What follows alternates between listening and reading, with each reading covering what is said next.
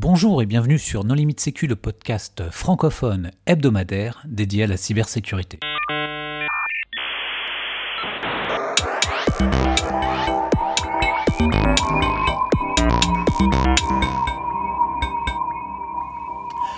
Alors aujourd'hui, un épisode sur une étude réalisée par le Clusif. Cette étude s'appelle MIPS, donc MIPS pour menaces informatiques et pratiques de sécurité en France.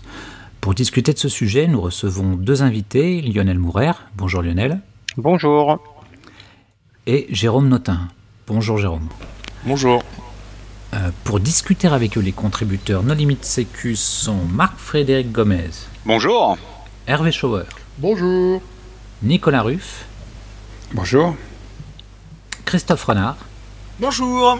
Et moi-même, Johan Hulot.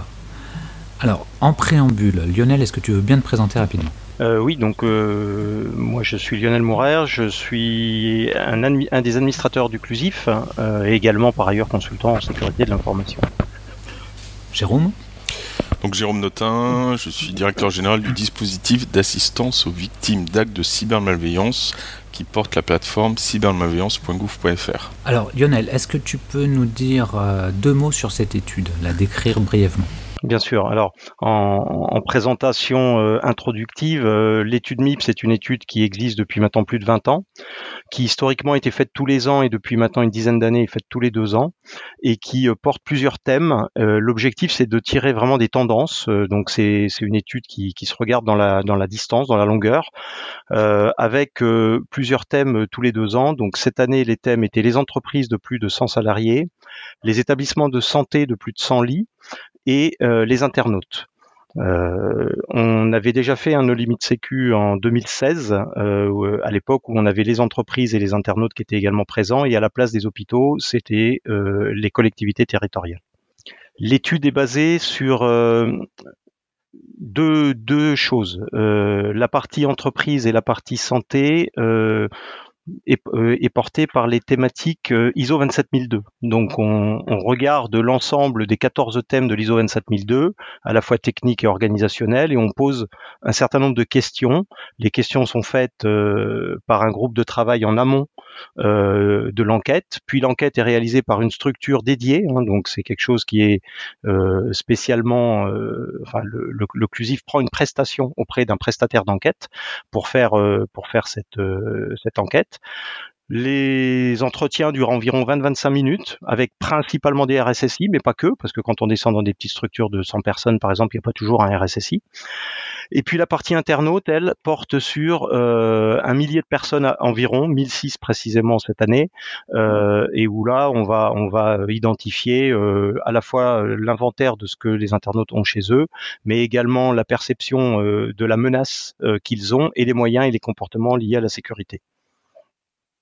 Alors, pour la partie entreprise, quels sont les, résultats qui t'ont marqué? Alors, euh, un premier résultat euh, sur lequel on peut certainement déjà échanger, euh, c'est le rattachement du RSSI. Alors aujourd'hui, il y a à peu près 60% des entreprises de tout type qui ont un RSSI, ça c'est la, c'est la moyenne.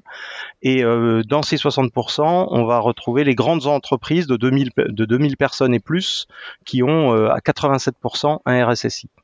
Donc on se rend compte euh, assez logiquement, hein, puisque c'est un chiffre qu'on tire depuis déjà pas mal d'années, euh, où on voit que les grandes structures ont plutôt euh, bah, mis en place un RSSI et une organisation autour de la sécurité de l'information. Il y a eu une forte progression dans ce domaine? Il y avait beaucoup moins de RSSI par le passé ou euh? Alors sur les quatre dernières études, on est passé de 30% à 60%, toute entreprise confondue. Donc on a doublé en, six ans euh, le nombre de RSSI. Donc effectivement, c'est une progression assez forte, en particulier dans les petites structures. Oui, mais alors il faut, il faut justement dire que le périmètre de l'étude a légèrement évolué. C'est-à-dire que maintenant, euh, l'étude prend en compte des entreprises de plus petite taille. Je me trompe? Pas du tout. Effectivement, cette année, on a, élargi le périmètre en descendant le périmètre, c'est-à-dire que jusqu'à présent, on était sur les 200 salariés et plus, et à partir de cette année, on est sur les 100 salariés et plus. Donc, on a une vision effectivement de euh, d'un nombre d'entreprises plus petites, plus importantes. Et donc, euh, il y a toujours quelqu'un qui potentiellement s'occupe plus ou moins de la sécurité, même si c'est qu'à quelques pourcents de son temps, ça peut peut-être donner l'impression qu'il y a une augmentation du nombre de RSSI. Alors, c'est effectivement une question qu'on peut se poser euh, cette année, euh, mais quand on compare les chiffres à, comment euh, à périmètre équivalent, ce qu'on a fait également hein, dans l'étude, en fait, vous allez retrouver dans le rapport deux, les deux visions, la vision du périmètre 2018 et une vision périmètre 2016. la progression est malgré tout présente. Donc on voit quand même que cette progression est là. Aujourd'hui, on a moins de visuels sur la partie 100-200 salariés parce qu'effectivement, c'est la première année qu'on pose ces questions-là. Donc on pourra voir l'évolution dans les années euh, suivantes. Alors je peux je peux embrayer sur un sur un deuxième euh, un deuxième sujet. J'en ai j'en ai quatre hein, que que, que j'ai identifié qui me semble intéressant à mettre en exergue. Un deuxième sujet qui est euh, le sujet de l'analyse des risques. Euh, où on se rend compte qu'aujourd'hui 80% des entreprises disent avoir inventorié leurs risques et parmi ces 80% là 29 le font avec une méthodologie formelle donc quand on parle de méthodologie formelle, on va parler euh, des BIOS, on va parler de MEARI, on va parler d'ISO 27005. Enfin, 29%, euh, c'est vraiment très très peu. Hein. Et on est d'accord, voilà. Donc effectivement, on est, aujourd'hui. Attends, c'est hyper lourd, hein. Hervé. Attends, attends, attends. Euh, qu'on prenne une euh, méthode comme Mehari ou Eviot, je suis désolé, c'est hyper lourd. Il faut des gens payés pour, il faut une taille de structure. Une PME de 200 personnes, elle, va, elle fait une analyse de risque avec. Euh, non, mais la PME de 200 personnes, effectivement, n'a pas besoin de faire une appréciation des risques. Elle se contente d'appliquer le guide d'hygiène de la NSSI, ça ira bien. Voilà. Déjà, ça, elle ne le fait pas, alors on va pas lui demander plus. Mais justement, dans ceux qui font une appréciation des risques, ils disent qu'ils font une appréciation des risques, mais ils appliquent pas une méthode, non, mais c'est n'importe quoi. Christophe, tu voulais réagir Je pense qu'effectivement, euh, il n'y a pas assez de gens qui font une approche du risque par l'analyse. Peut-être est-ce aussi parce qu'ils n'ont pas encore, euh, pour beaucoup, isolé leur budget sécurité en se disant qu'il y avait des gains à faire en ne dépensant pas sur des choses qui ne sont pas euh, utiles. Mais là, c'est une question de maturité, c'est qu'on voit bien que les gens qui euh, font, qui comprennent l'intérêt de l'analyse de risque, c'est ceux qui commencent à avoir des budgets colossaux et qui se disent qu'ils dépensent peut-être sur des choses qui euh, qui sont pas prioritaires. Alors c'est effectivement les, les, les analyses qu'on peut en faire. Euh, on, on, voit là aussi hein, une différence qui est assez notable entre les grandes structures euh, et les plus petites, où effectivement dans les plus petites, euh, la notion de, de, de méthodologie euh, est, est, assez lointaine euh, et, et, et, du coup une plus grande difficulté à identifier où on pourrait gagner pour peut-être structurer un peu le modèle. Quoi. Alors les autres points qui, qui t'ont marqué? Alors le, troisième point qui, est un point qui je pense va en intéresser pas mal euh, ce soir, c'est euh, la vision des processus de développement sécurisé. Euh, puisque 11% des entreprises nous disent qu'elles mettent en place des cycles de développement sécurisés. dans ces 11%, donc ce qui nous semble évidemment extrêmement peu, dans ces 11%, la moitié euh, disent utiliser des bonnes pratiques pragmatiques et après euh, les autres déclinent des modèles euh, soit Microsoft SDL, soit l'OWASP, soit 1K, soit Sigital, etc., etc. Voilà. Donc on est on est là effectivement sur un pourcentage qui à périmètre constant est passé de 17 à 14. Donc le 11% c'est le périmètre 2018, mais si on prend le périmètre 2016, on était à 17% en 2016, qui était déjà pas beaucoup, et on est passé à 14 cette année. Euh, donc voilà, moi je trouve ça assez dramatique. Peut-être parce que, les entreprises, euh, peut-être parce que les entreprises développent beaucoup moins par, par elles-mêmes et ah, qu'elles font appel au cloud, etc. Je, suis très surpris de, du fait que les entreprises développent de plus en plus par elles-mêmes, c'est-à-dire de manière concomitante au fait qu'elles fassent appel à des développeurs externes. Je suis très surpris de voir la quantité d'entreprises qui engagent leurs propres développeurs. Non, euh, ce que montre ce chiffre, c'est que l'intégration de la sécurité dans les développements, les gens ont abandonné. C'est-à-dire il y en a 10% qui en font, bah, 90% qui en font pas. Euh, c'est qu'ils ont abandonné et qui jugent peut-être euh, finalement bah, plus pratique de gérer les incidents, les fuites de données, euh, les failles de sécurité, plutôt que de faire l'effort d'intégrer la sécurité à l'origine, dès la conception, et d'ailleurs dans le même état d'esprit, d'intégrer la vie privée et le fameux RGPD dès la conception. Mais Hervé, c'est 11% du panel, donc dans ces 11%, enfin dans les 90% restants, il y a peut-être un grand nombre d'entreprises qui ne font aucun développement. Euh, je ne pense pas. Je, pense sincèrement que euh, euh, que ce soit en interne ou via des sous-traitants, tout le monde fait des développements. et de plus en plus, de manière aussi surprenante que ça puisse paraître, mais que les gens n'ont plus le temps et ne sentent pas la rentabilité du fait d'intégrer la sécurité dans les développements. Nicolas Ruff, tu partages ce point de vue? Bah, euh, Moi, j'ai aucune idée du nombre de gens qui développent dans les entreprises. Hein. Euh, c'est vrai que intuitivement, j'ai, enfin, mon expérience de consultant me dit que les gens achètent des logiciels et se contentent de les empiler et font faire des intégrations par des tiers et demandent même pas le code source des, des, des plugins ou des connecteurs qu'ils ont fait développer. Mais euh, c'est peut-être une vision totalement biaisée et je sais pas quel est le pourcentage de gens qui ont effectivement des, des développements internes bah, sérieux. Est-ce que tu connais un Salesforce faut, relativiser. pas de développement? Moi, je connais pas. Aujourd'hui, une intégration Salesforce, c'est des centaines, voire des dizaines de milliers de lignes de code qui ont été développées pour adapter le logiciel à ton entreprise.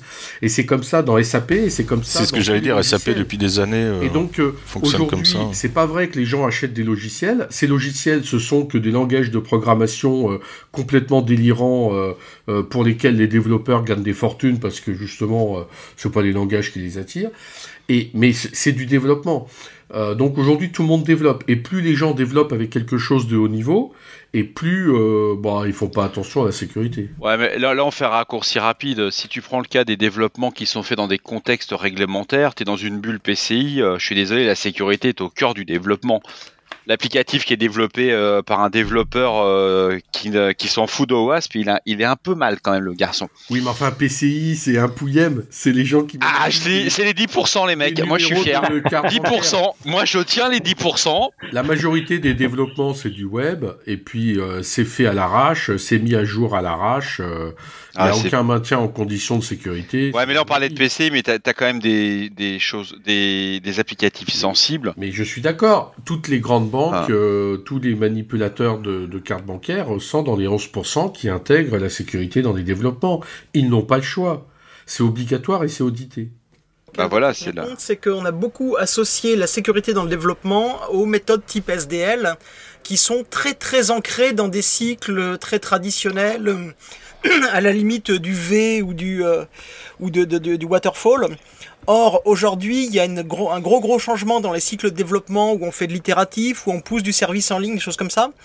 Et où donc, euh, quand on va commencer à poser des questions sur les méthodologies de développement sécurisé, ben, on va avoir des noms parce que les gens font plus des méthodologies de développement, font plus du développement comme ils faisaient il y a encore 10 ans. Ah oui. Donc bah, tous ceux qui font du DevSecOps, ils ont répondu non. Ou du Je suis pas d'accord. Euh, il n'y a pas de. Enfin, il y a une grosse différence entre développer et acheter du développement. Enfin, hum. euh, j'ai connu une boîte qui dépensait plus de 100 millions par an en, SAP. Euh, il n'y avait même pas de repository de code en interne. C'est-à-dire que tout ce qu'ils achetaient, c'est un résultat. Ils voulaient une intégration, ils voulaient un nouveau bouton, ils voulaient un machin, mais tout le monde s'en foutait de savoir où était le code et ce qui devenait. Si dans ton entreprise, tu n'as pas des gens qui sont dédiés à la maintenance, par exemple, d'une chaîne de compilation ou d'un outil de dépôt de code source, c'est que tu fais pas de développement. Tu as juste des mecs qui. Acheter des développements, si tu exiges pas l'intégration de la sécurité dans tes développements, t'as pas fait d'appréciation des risques, t'as pas intégré la sécurité dans les développements. Finalement, que tu, que tu les fasses avec tes propres développeurs et que tu aies des gens qui comprennent ou que euh, tu n'es pas du tout tes développeurs et t'achètes le bouton à ton intégrateur, si tu n'as pas intégré et exiger l'intégration de la sécurité auprès de ton intégrateur, ben, il va pas le faire. Pour moi, celui qui exige rien auprès de son intégrateur, il a répondu non. Celui qui exige, y compris un établissement euh, bancaire, il a répondu oui. Je, vous rappelle la cible de, l'étude, hein, c'est des entreprises de plus de 100 salariés. Euh, la vraie vie, elle est là aussi. Il y a énormément de boîtes de quelques centaines de salariés qui ont une micro-équipe informatique qui va faire des développements, alors souvent pour des besoins internes, qui sont à milieu de ce que vous dites en termes d'analyse et de repository. Ils font ça à l'arrache complet et ils n'intègrent pas les concepts de sécurité dans leur développement. Jusqu'au jour où ils se font compromettre, ils ont une belle fuite de données, ils se font poutrer en long, en large, en travers et le mec il est pas à deux doigts de déposer le bilan. J'ai pas forcément dit que c'était bien, hein. c'est un, un, constat. Hein. même dans les plus grandes structures, tu es dans ce cadre-là. C'est-à-dire qu'au départ, quand tu fais un développement et tu dis voilà, on met de la sécurité, tu rajoutes 20 euh, jours de test euh, au prix du TGM et tu 20 jours à la bourse sur le business, il y a toujours la tentation. Et euh, on se dit parfois, bah, on va pas être pris par la patrouille, tu le vois. Moi, je l'ai vu dans ma carrière de consultant avant d'être euh, dans l'entreprise où je suis. Le problème cas, c'est que quand tu arrives derrière et que tout est exposé sur des serveurs en Russie, en Chine, euh, c'est compliqué derrière. Le, le PDG il comprend, il dit j'ai économisé quelques milliers d'euros. C'était, je pensais que c'était important pour ma trésorerie, mon business, et puis quand il se rend compte que pour quelques milliers d'euros, bah, sa boîte, il s'est fait compromettre tout son parc client et compagnie, c'est rien quoi. Bah, c'est vraiment l'intérêt de l'étude, hein, je reviens au sujet du jour. Euh, voilà, quand on nous dit 11%, si j'ai bien noté. Euh, c'est 11, c'est ça.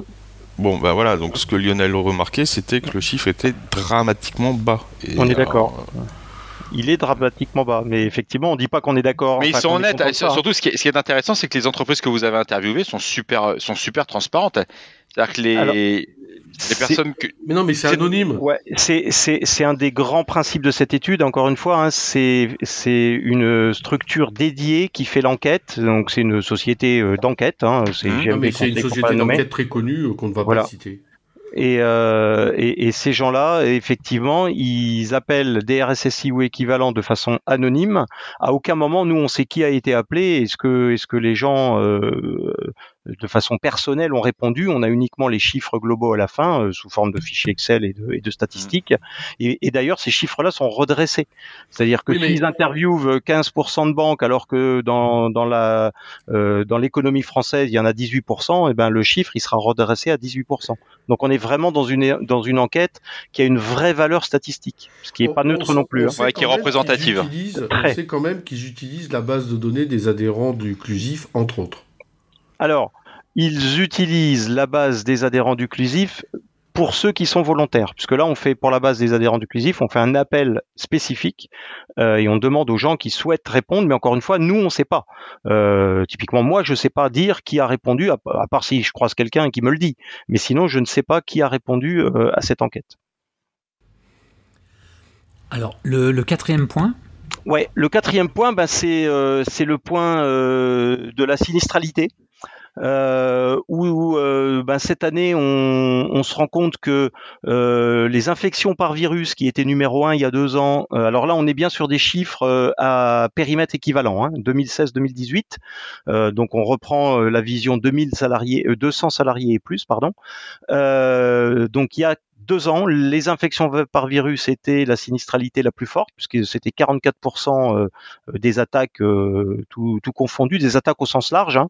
Et, et, le numéro 2, c'était les pannes d'origine interne. Donc c'est pour ça que je dis attaque au sens large, euh, qui était à 31. Et là, cette année, les pannes repassent devant à 28 et les infections par virus passent en second à 27. Donc elles ont quasiment euh, presque divisé par deux, enfin elles ont perdu 40% euh, la vision, euh, la vision virale. les attaques logiques ciblées, elles sont étaient à 7%, elles sont passées à 8. Voilà, donc pour ce qui est des, euh, des attaques de type. Alors dans les attaques logiques ciblées, on retrouve euh, tout ce qui est cryptolocker également. Hein. C'est du cryptolocker tout venant ou c'est du cryptolocker ciblé? C'est-à-dire, est-ce que c'est juste donc c'est des gens qui ont explicitement accédé à une base de données précise de l'entreprise pour la chiffrer manuellement et demander une rançon. C'est pas du, du truc qui arrive par mail. Voilà, c'est du spear phishing, c'est des choses comme ça, effectivement. Après, est-ce qu'il n'y a pas une surreprésentation des, des cryptolockers dans les incidents de sécurité? Parce que ce sont des incidents de sécurité qu'on a. Et qu'en fait, les vols de données peuvent être passés inaperçus dans beaucoup de cas. Alors effectivement, si je regarde, là j'ai le tableau des 2, 4, 6, 8, 9 principaux, les vols de données ne sont pas dedans, ils sont en dessous. Euh, donc elles ne sont pas dans les 9 premières. En, neuvième, on va retrouver les actes de chantage ou extorsion informatique ou d'extorsion. Ce qui, ce qui inclut par exemple les chantages au DDoS c'est les choses comme ça ou... Ouais, aussi, ouais, tout à fait. Oui, après. Alors, c'est assez, assez, paradoxal parce qu'on on, s'attend euh, toujours à ce qu'il y ait une progression des attaques, des menaces, etc. Alors, non, mais aujourd'hui, euh, n'oublie pas qu'il y a une grande majorité de la délinquance euh, qui a migré vers euh, d'autres choses qui touchent pas les entreprises, comme par exemple les ICO. Alors, est-ce que tu peux éclairer, Hervé, nos bah, les attaques pour ce que c'est qu'un des, des crypto-monnaies et des, et, des, et, des, créations de crypto-monnaies. Et beaucoup de mafias se sont tournés vers ce domaine-là, ça peut peut-être expliquer la baisse des, bah, des systèmes sûr qu'on se fait moins détecter en minant de la crypto-monnaie. Ou en demandant simplement à des gens de t'envoyer de leur bitcoin en, en échange de la promesse d'un investissement futur, et puis en fait, tu te fais juste dépouiller. Quoi. ouais, ça, l'enquête ne le dit pas.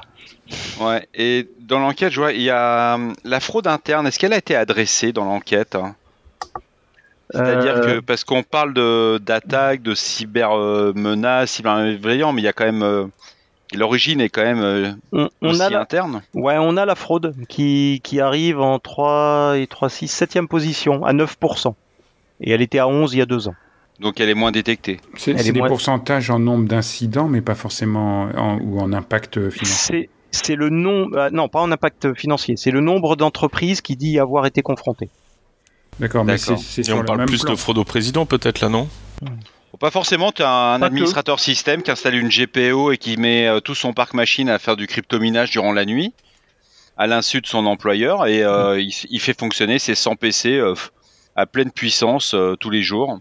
C'est ça, oui, parce qu'on a bien. Ça, c'est de la, fraude interne. C'est, on pense que c'est juste un logiciel qu'on lance, mais. Oui, mais tu le mets sur le même plan que la fraude au président euh, qui t'a coûté 20 millions. Euh.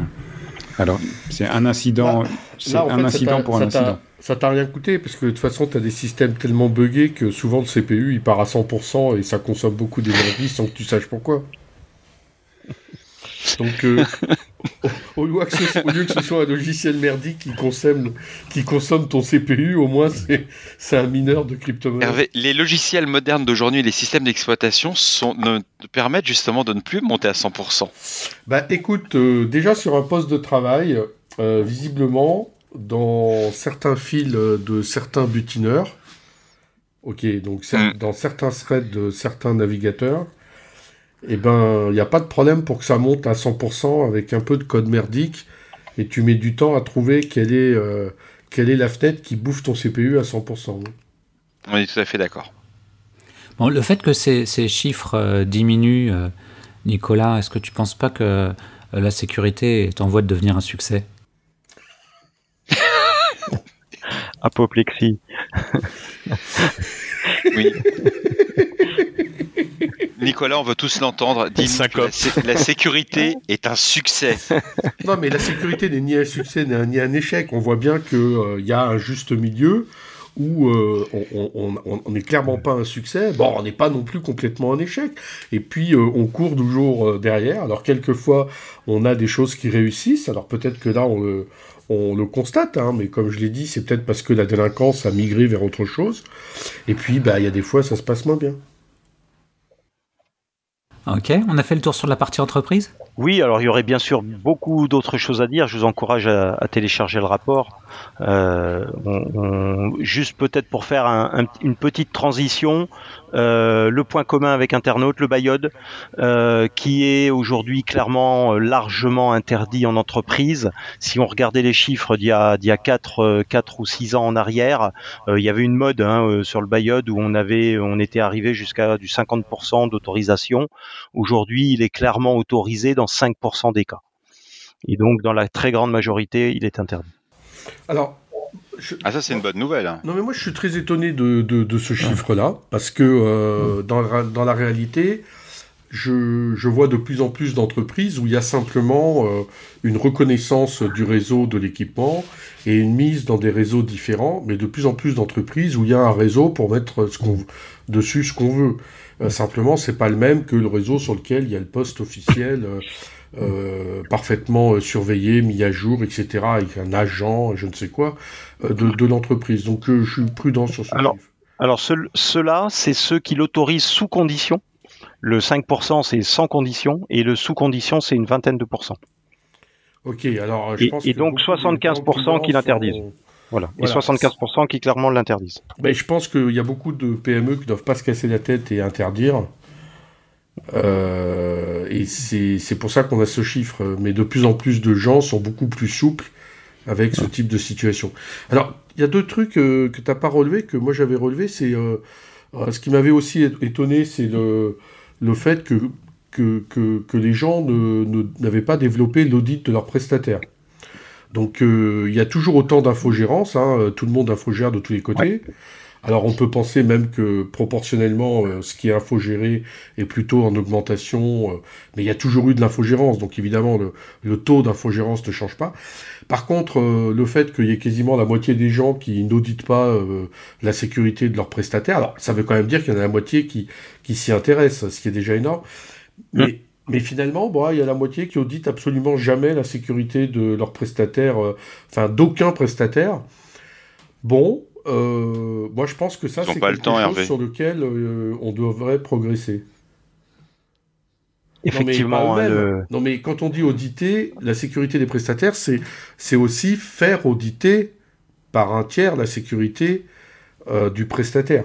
Aujourd'hui. c'est un coût, Hervé, pour des petites, pour des entreprises qui ont des petites structures, c'est compliqué. Oui, mais tout le monde est sur Internet. Aujourd'hui, la moindre start-up qui met son appli sur Internet, elle achète euh, un pen test ou un audit de sécurité ou elle fait un bug bounty. Mais si elle fait un bug bounty, toi, tu le sais pas en tant que client final. Enfin, je veux dire, là, l'étude te demande est-ce que tu audites toi-même tes prestataires, pas est-ce que le prestataire que tu prends a un bug bounty? Elle demande à l'entreprise est-ce que vous, vous réalisez un audit, un contrôle de vos prestataires? Bah, enfin, si tu as acheté un bug bounty, euh, tu as réalisé un audit de ton prestataire d'une certaine manière. Tu mais tu peux pas acheter un bug bounty pour ton prestataire. C'est à ton prestataire de, prendre des prestations de sécurité si besoin, mais toi tu. Ok, oui, donc euh, si tu as acheté un bug bounty, oui, c'est sur toi-même. Mais c'est comme un test d'intrusion. Il euh, y a plein de gens, ils achètent des tests d'intrusion, euh, bah là, il y en a la moitié qui en font jamais. Oui, sauf que tu peux demander le rapport euh, d'un test d'intrusion que ton prestataire a fait effectuer sur ses propres systèmes, alors que c'est beaucoup plus dur de lui demander euh, les 25 derniers mails qui ont été envoyés au bug bounty et combien de bugs ont été trouvés, combien a été fixé. Même si ça ferait du sens, hein, mais bon. Ok, alors, dans ces cas-là, est-ce que les gens, ils ont répondu euh, non, je ne m'intéresse pas à la sécurité de mes prestataires, ou oui, je vérifie la sécurité de mes prestataires.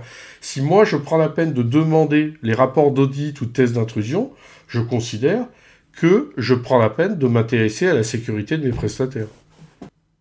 Ça reste quelque chose de rare, Hervé. Alors, dans le, dans le, toujours dans l'étude MIPS, euh, j'avais trouvé aussi intéressant le fait que une majorité d'entreprises, les deux tiers hein, à peu près, ne faisaient pas d'analyse après les incidents de sécurité. Tu avais vu ça aussi, euh, Lionel? Oui, tout à fait. Donc euh, c'est 57% pour être précis. Euh, qui ne font effectivement pas d'analyse d'impact d'un sinistre, quel qu'il soit, enfin d'un incident de sécurité. chiffre globalement stable par rapport aux années précédentes. Et tu trouves ça normal? Ah non, moi je trouve pas ça normal. non, non, non, je trouve pas ça normal. J'essaye de regarder un peu comment elles réagissent euh, suite à sinistre. 42% euh, vont piocher dans la trésorerie. Hmm. Voilà. Classique. Et, et, alors là où ça devient presque euh, drôle, c'est que 50% nous disent qu'elles savent pas comment elles font. Elles n'ont pas encore eu d'incident? Euh, alors, non, non, là, on parle bien de celles qui ont eu un incident. Ah oui, ah euh, ça veut dire que la personne qui répond ne sait pas comment, euh, comment ça a été traité. Ah oui, elle ne sait pas. Oui, on a eu un incident de sécurité, mais c'est. Comment le sinistre a été je traité. Je suis toujours là, je suis toujours payé, donc on s'en est sorti. Donc ça, c'est aussi, c'est aussi des, des pourcentages. T'as aussi toujours ce qu'on appelle la, entre guillemets, le mur de Berlin, ou la Corée du Nord. T'es sur le mode, il y a un incident, on n'en parle surtout pas Bien sûr. On fait de la, on fait de la, comment du rétex par l'obscurantisme. C'est ça. La sécurité par l'obscurité. personne, euh, comment personne ne crie sur les toits dans son entreprise. On a eu un incident de sécurité. Voici comment on l'a corrigé. Alors il y a de la sensibilisation qui peut être faite sur une fraude au président, par exemple. Mais euh, si un poste est fait euh, au président. Ouais. Si un poste est fait crypto loqué, bon bah on va remasteriser le poste puis on passe à autre chose. Bien sûr. Donc il n'y a pas besoin de faire de la pub, il y a juste à dire bah, quand vous recevez un, phishing euh, via un célèbre livreur de colis, euh, on ne clique pas dessus. Sur son adresse pro. Jérôme Notin, pour euh,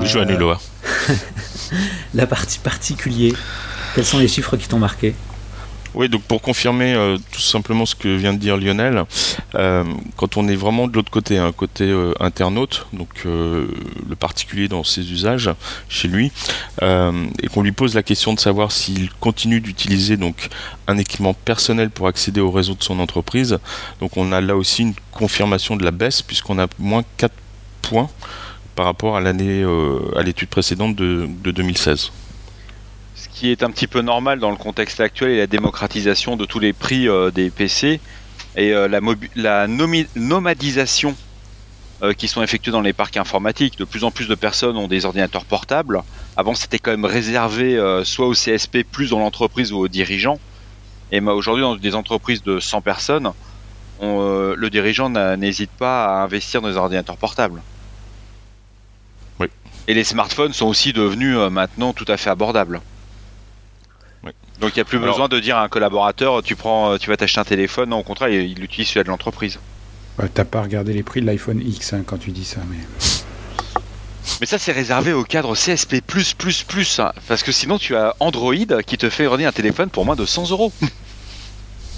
Android One.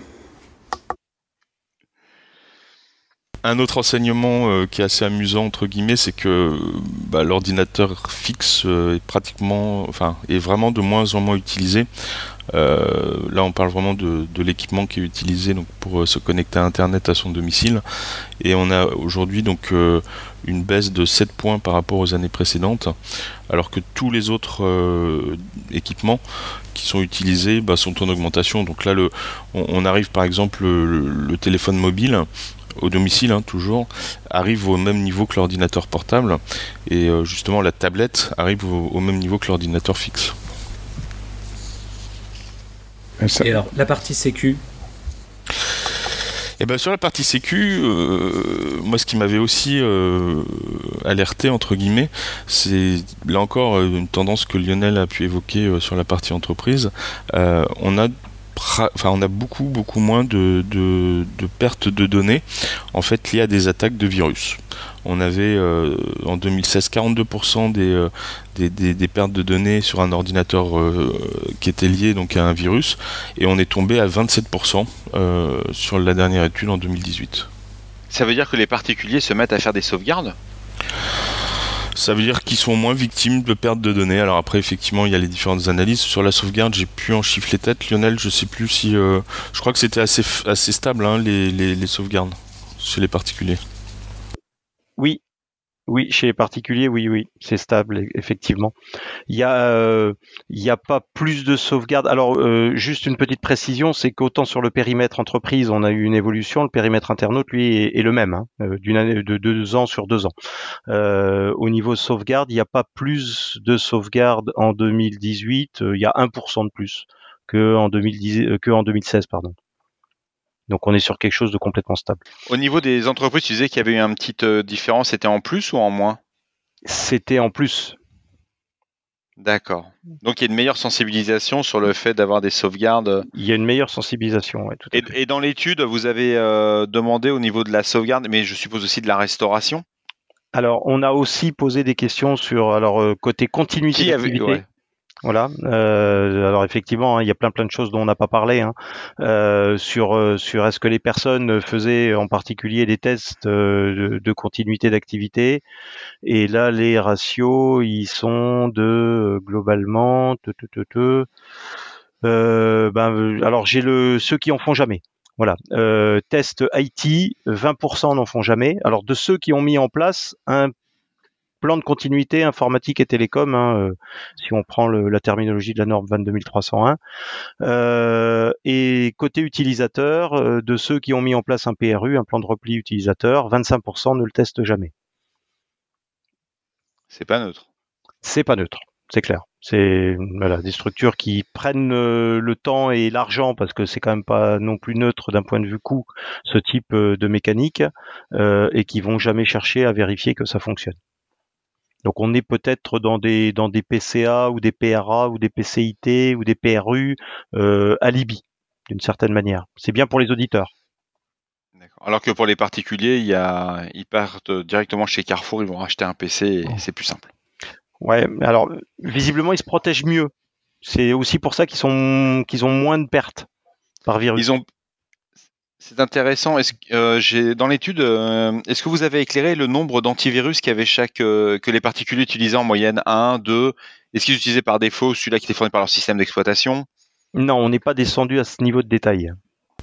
De mémoire, il y a 88%, je crois, des internautes qui utilisent un, antivirus sur leur ordinateur et un peu moins de la, moins de la moitié d'ailleurs euh, une solution de sécurité au sens large euh, sur leurs équipements mobiles, donc euh, tablettes et, téléphones.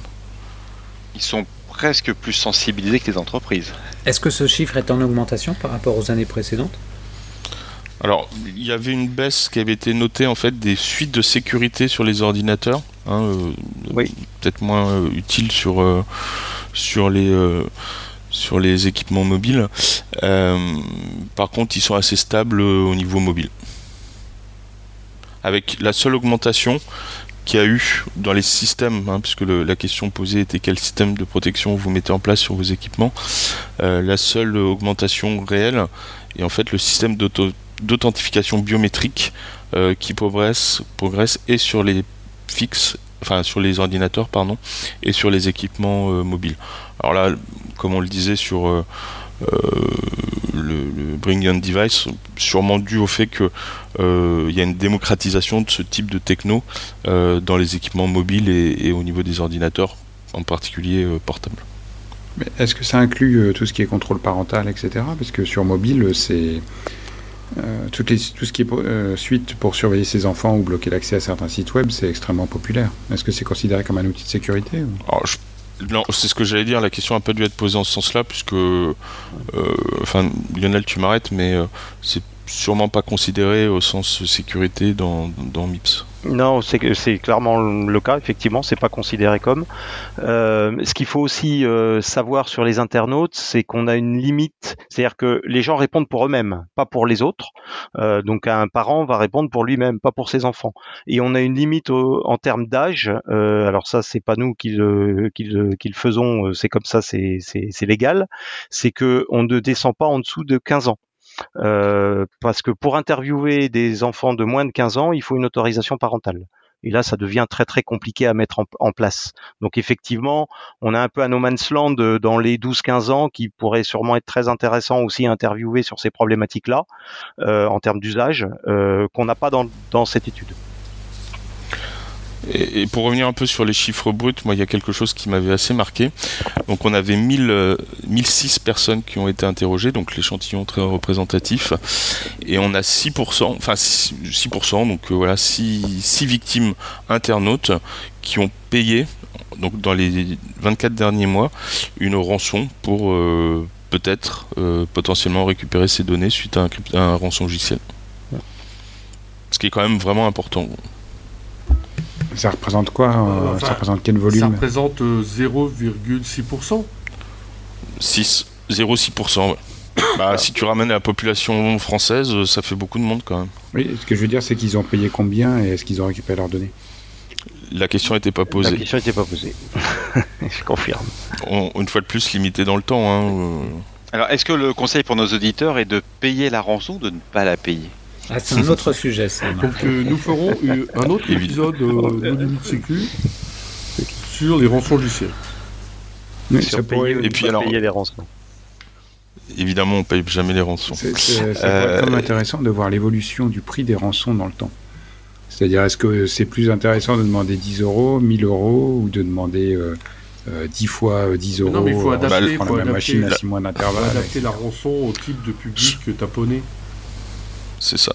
Et les types en face, ils l'ont bien compris, puisque nous, on note au niveau de cybermalveillance.gouv.fr une baisse des victimes particuliers sur ce type de, malveillance, euh, parce qu'a priori, ils payent quand même moins que les entreprises. Donc, euh, il vaut mieux s'attaquer à une entreprise et, demander peut-être quelques milliers d'euros euh, à un particulier qui va se mec, tu lui demandes 5000 euros, mais s'il paye pas les 5000 euros, bah, sa PME euh, elle disparaît et c'est l'œuvre de sa vie, bah, il va payer les 5000 euros. Et il va pas forcément récupérer ses données. On s'arrête là, Eric Hervé? Oui, on a dit qu'on fera un, autre épisode. C'est ça. Et puis alors, moi j'ai juste un, dernier point qui m'a beaucoup amusé entre guillemets, euh, c'est que euh, les internautes ont de plus en plus conscience de la valeur de leurs données. Hein, puisque quand on leur pose la question quel risque pensez-vous qu'Internet fait courir à vos données, donc documents, photos, vidéos, euh, bah, la partie aucun risque, elle, est, elle, est, elle baisse un petit peu, et tous les autres euh, toutes les autres réponses augmentent, donc des risques pas importants, des risques importants, des risques très importants.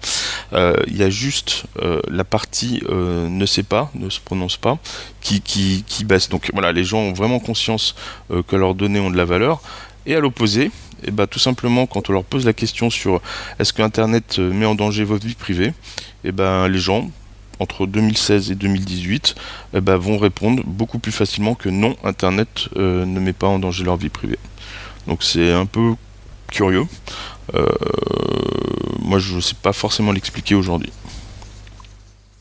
On n'a pas forcément d'explication à ça, effectivement. Parce que c'est une À part qu'ils confient aux plateformes qui gèrent leurs données euh, toute leur vie perso et que euh, ils, considèrent qu'en leur donnant toutes ces informations-là, bah, ils mettent pas en danger leur vie privée. C'est amusant. Il y a peut-être encore beaucoup de travail de sensibilisation à faire. Euh, oui, mais là, attention, là, on va pas faire du, fingerprint, mais si vous prenez les cas des grands réseaux sociaux avec euh, un pouce en, haut, par exemple, qui sont passés avec des fuites de données majeures de la vie privée de leurs clients, je sais, à quel moment l'étude a été terminée? Est-ce que c'était sorti publiquement? Il y a quand même beaucoup de gens qui voient de, ça se voit de plus en plus au journal de 20 heures, si on prend les grands médias de plus en plus, qu'est-ce qu'on voit? C'est que bah, ils n'hésitent pas à revendre les données, à manipuler les données pour vous proposer des meilleurs produits. Donc au début, on trouve ça super cool de se pointer dans une ville qu'on connaît pas et qu'on va vous présenter les derniers restaurants à la mode, pas cher, les bons plans, ce qu'on appelle le, limite le guide du routard internet. Puis petit à petit, on se rend compte que ça s'arrête pas juste au bon plan. On va aller jusqu'à vous proposer bah, de rentrer en relation avec telle agence immobilière, tel moyen de placement. Et puis petit à petit, vous vous rendez compte que bah, vous êtes juste un produit.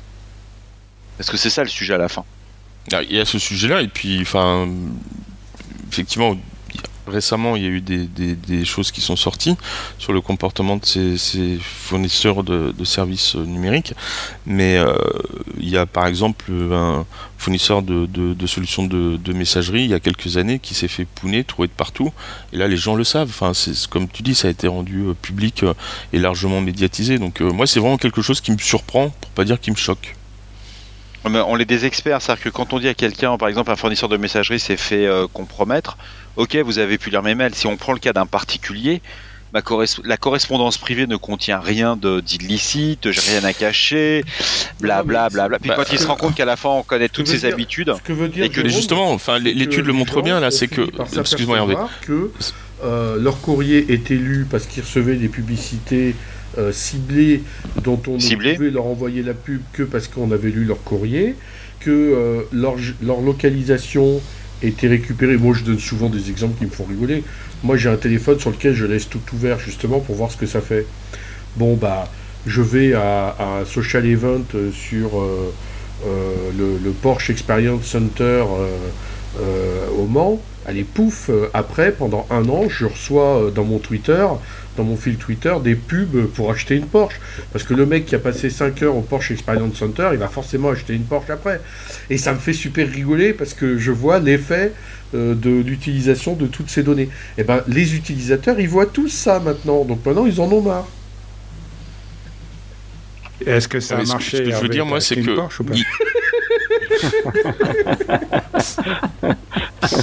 Il a dû la revendre pour créer HS2. 4 Porsche. Euh, non, ce qui est vraiment important, c'est que voilà, il y a une prise de conscience d'un côté que la donnée, donc ces données perso, ces, ces documents, ces photos, ces vidéos, elles ont de la valeur, mais on est quand même prêt à les confier à ces fournisseurs de services numériques. Ah oui, c'est gratuit. Euh, euh, voilà, mais enfin, on n'a pas conscience que bah, sa vie privée, elle est en danger, tout simplement. Mmh. Parce que c'est vraiment le sens de la question. Hein. C'est le fond de l'histoire. Hein. Quand c'est gratuit, euh, c'est qu'on est soi-même euh, la valeur. Produit.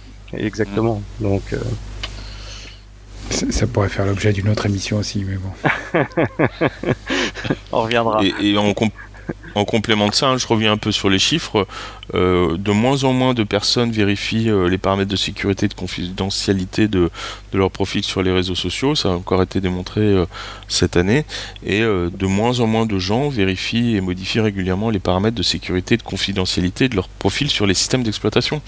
Donc on est vraiment dans cette continuité de je me désengage complètement de, de ma propre responsabilité que j'ai par rapport à mes données personnelles quand je fais de la sensibilisation auprès de particuliers, et euh, quand on parle des réseaux sociaux, quand on pour la majorité, mettre une photo de leur jardin, de leur plant de tomates, mais en quoi c'est dangereux? Hmm. Ils ne voient pas le, côté que bah, toutes ces données vont être utilisées parce qu'on part du plant de tomates, mais grâce à leur contact, on va pouvoir faire tout l'organigramme de leur relation, de voir l'intérêt, les centres d'intérêt des personnes. Et quand on explique et qu'on prend un peu de temps, mais il faut avoir des gens qui sont un petit peu motivés parce que ça prend pas loin de 30 minutes. On arrive à des résultats assez surprenants. Les gens arrêtent de planter les tomates. Ouais. Moi, je fais aussi souvent une expérience. Hein. c'est euh, effectivement quand on me dit j'ai rien à cacher, euh, je dis bah donne-moi ton téléphone, tu vas voir, et donne-moi ton code. À tout de suite, les gens reculent et, et pourquoi tu veux ça? Bah, puisque tu n'as rien à cacher, donne-le-moi. Et mmh. jamais personne ne me le donne, évidemment. On est tout à fait d'accord. Très bien. Lionel, en conclusion En conclusion, euh, sur la partie entreprise, euh, on, voit que globalement, euh, les choses évoluent peu. même si elles évoluent tranquillement dans le bon sens, mais ça prend beaucoup de temps, qu'il y a encore pas mal de, boulot à faire en termes de sensibilisation, qu'il y a encore pas mal de travail à faire également en termes d'organisation. Euh, que les petites structures, pour la plupart, euh, celles qui ont des RSSI qui sont en train d'arriver, euh, sont beaucoup des RSSI qui viennent du monde de la technique, qui sont souvent des anciens, soit DSI, soit des anciens de la DSI. donc voilà, il y a, y, a, y a, encore, encore de quoi faire. On, on, est sur un domaine qui est évidemment très très mouvant et sur lequel l'enquête montre d'année en année que ça avance encore assez tranquillement. Voilà, il n'y a pas encore une grande prise de conscience de la problématique sécurité. Est-ce que l'enquête euh, a pu apporter un éclairage sur l'âge des RSSI moyens en France? Euh, Alors, c'est pas une question qu'on pose. c'est pas une question qu'on pose. Donc, je ne sais pas répondre à cette question au regard de l'enquête. Je ne sais pas y répondre tout court d'ailleurs. Très bien. L'âge des membres du Clusif? Je sais pas si c'est représentatif. Alors, c'est pas forcément représentatif. C'est justement toute la différence qu'il y a entre cette étude et d'autres études qu'on peut trouver par ailleurs, qui sont euh, des sondages au sein d'une structure X ou Y, euh, avec, une, vision euh, non statistique, je vais dire. Là, on est vraiment sur un échantillon représentatif. Juste pour, pour l'anecdote, hein, je ne l'ai pas dit au début, hein, mais on interviewe 350 entreprises, des entreprises de plus de 100 salariés, il y en a à peu près 15 000 en France. Donc on est sur un ratio statistique qui est extrêmement euh, bon. Très bien. Euh, Lionel, un grand merci pour euh, ta participation. Jérôme, merci également.